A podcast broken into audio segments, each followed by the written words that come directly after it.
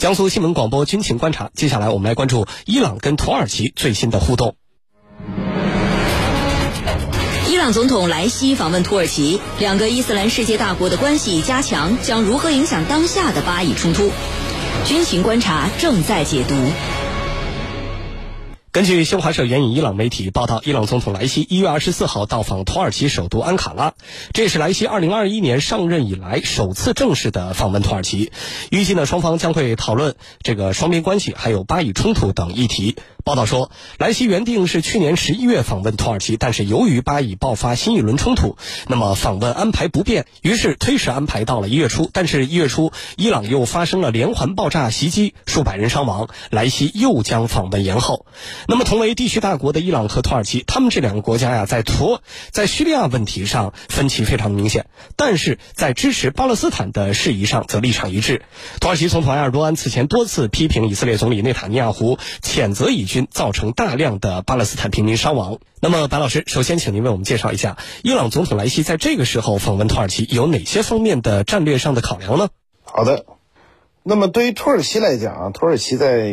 中东啊，在整个伊斯兰世界，它其实一个相对比较特殊的这个身份。一方面，我们说它不是阿拉伯国家，但是它是一个伊斯兰教国家，所以呢，土耳其在这个伊斯兰世界里面还是有很大的发言权的。这是第一点。第二呢，我们说土耳其方面终归是继承了奥斯曼的这个传统，它跟很多阿拉伯国家之间的这种传统关系是存在的。第三呢，就是土耳其方面在整个伊斯兰世界里面，可能是综合的军事工业实力最强的一个。那么，所以它对于中东很多国家来讲，还是有比较强大的影响力啊。那么，这尤其是在通过这个武器装备分享的这个，包括技术分享的这个层面，所以它跟很多中东国家在军事防务上面是有自己的一套完整的沟通的渠道的。那么，另外呢，还有一点就是土耳其它独特的地缘政治环境。就是我们讲，它是所谓北约南翼啊，那么可以说是最重要的一个国家。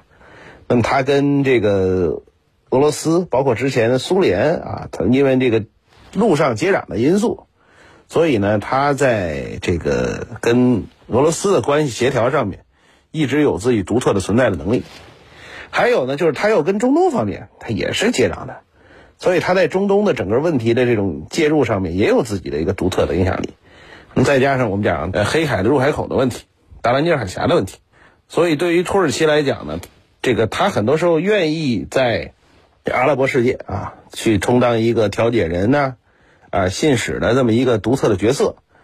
那么对于伊朗来讲呢，我觉得伊朗可能最近跟土耳其的关系，嗯，大家看到的一点就是在之前，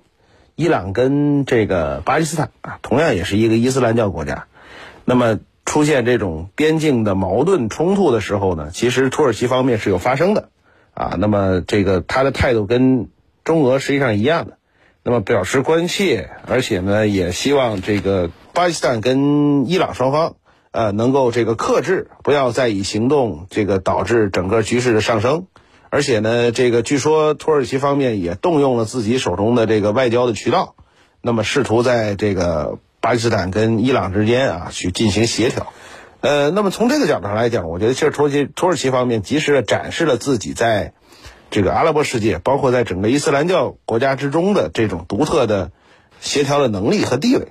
那么对于伊朗来讲呢，伊朗一方面肯定是希望跟土耳其进一步加强关系啊，这里面我们说涉及到军事合作呀，涉及到经贸的往来呀，因为我们讲现在这个。呃，土耳其方面跟西方的关系比较复杂的情况之下，那么土耳其自身也遭到了西方的这种制裁，而且其实你看之前美国人对这个，比如胡塞武装一些美国认为所谓的相关的呃金融组织和机构进行制裁的时候，那么有一些其实也是在土耳其活动的，所以在这个过程中呢，土耳其方面跟伊朗在比如说对外的这种。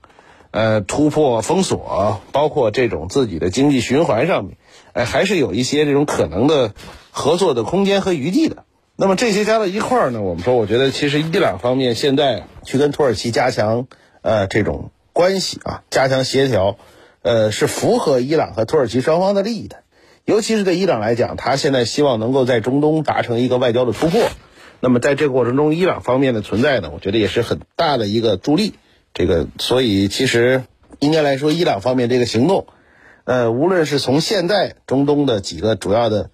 冲突啊，巴以问题，包括万一导致的这个红海胡塞武装，呃，这个拦截海上航运的问题，还是从伊朗自身来讲，那么去跟土耳其打好交道，其实我觉得都是一个很好的选择。谢谢巴老师的分析。呃，伊朗和土耳其啊，都是作为这个伊斯兰世界的地区大国，那么他们的关系加强，包括这个紧密的配合，会如何影响当前的巴以冲突和相关的这个地区局势呢？袁教授，请您为我们做一个展望。好的，我们看到啊，伊朗和土耳其这两个伊斯兰大国，虽然在很多问题上都存在分歧，但是在对于巴以冲突的立场上，两国是高度一致的，那就是都支持巴勒斯坦。都希望能够应对以色列的军事行动，结束本轮巴以冲突。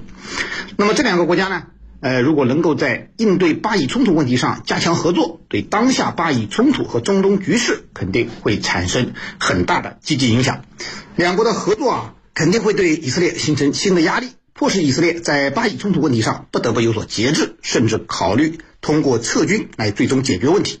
当前，以色列之所以敢冒天下之大不韪，坚持在加沙地带的军事行动，制造人道主义危机，主要原因啊，还是真正直接反对他们的力量不够强大，无法制约他们的行动。那么，伊朗目前呢，也是通过间接的方式来支持巴勒斯坦人的反抗，主要是通过他支持的伊斯兰武装组织，比如也门胡塞武装、黎巴嫩真主党武装、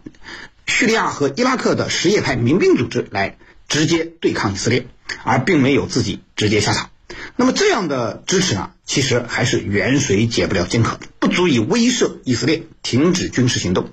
现在，如果伊朗能够联合土耳其共同反对以色列，支持巴勒斯坦，情况就会大不一样。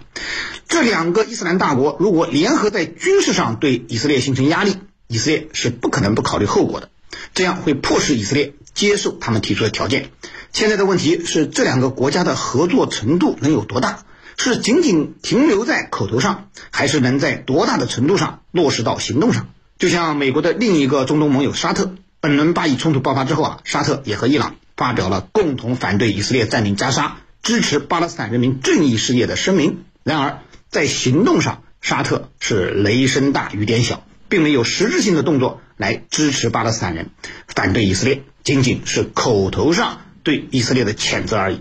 如果土耳其也和沙特一样，预计啊，这次伊土两国的合作对巴以局势的影响也是非常有限的。不过，我们也看到了土耳其和沙特并不一样。土耳其近年来积极谋求增强自身的地区影响力，企图使自己成为伊斯兰世界真正的领导者。加强和伊朗在巴以冲突问题上的合作，可以帮助土耳其提升在伊斯兰世界的影响力，而且啊，还有利于他们限制美国对中东地区的控制力。所以。我们还是可以期盼两国的合作对地区局势的稳定、巴以冲突的解决产生一定的帮助作用。主持人，谢谢袁教授的分析。